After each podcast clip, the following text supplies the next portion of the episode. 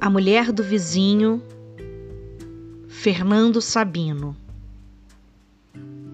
Na rua onde mora ou morava um conhecido e antipático general do nosso exército, morava ou mora também um sueco cujos filhos passavam um dia jogando futebol com bola de meia. Ora, às vezes acontecia cair a bola no carro do general e um dia o general acabou perdendo a paciência, pediu ao delegado do bairro para dar um jeito nos filhos do vizinho. O delegado resolveu passar uma chamada no homem e intimou-o a comparecer à delegacia. O sueco era tímido, meio descuidado no vestir e, pelo aspecto, não parecia ser um importante industrial, dono de grande fábrica de papel ou coisa parecida que realmente ele o era. Obedecendo à intimação recebida, compareceu em companhia da mulher à delegacia e ouviu calado tudo que o delegado tinha a lhe dizer. O delegado tinha a lhe dizer o seguinte: O senhor pensa que só porque o deixaram morar neste país pode logo ir fazendo o que quer? Nunca ouviu falar num troço chamado autoridades constituídas? Não sabe que tem de conhecer as leis do país?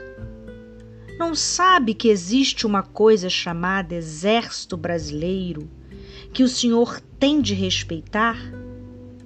Que negócio é esse?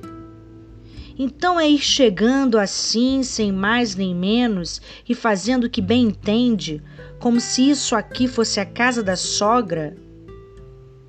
Eu ensino o senhor a cumprir a lei, ali no duro. Duralex.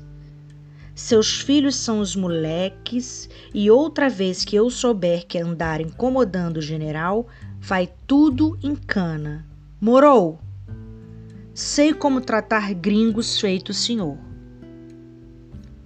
tudo isso com voz pausada, reclinado para trás, sob o olhar de aprovação do escrivão a um canto.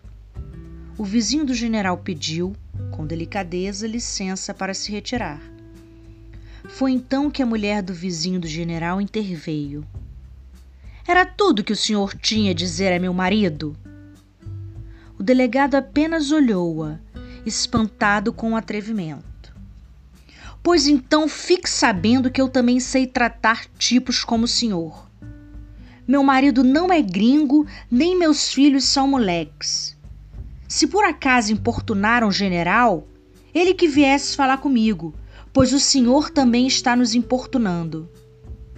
E fique sabendo que sou brasileira, sou prima de um major do exército, sobrinha de um coronel e filha de um general. Morou? Estarrecido, o delegado só teve força para engolir em seco e balbuciar humildemente. Da ativa, minha senhora. E, ante a confirmação, voltou-se para o escrivão, erguendo os braços, desalentado. Da ativa, Motinha, sai dessa.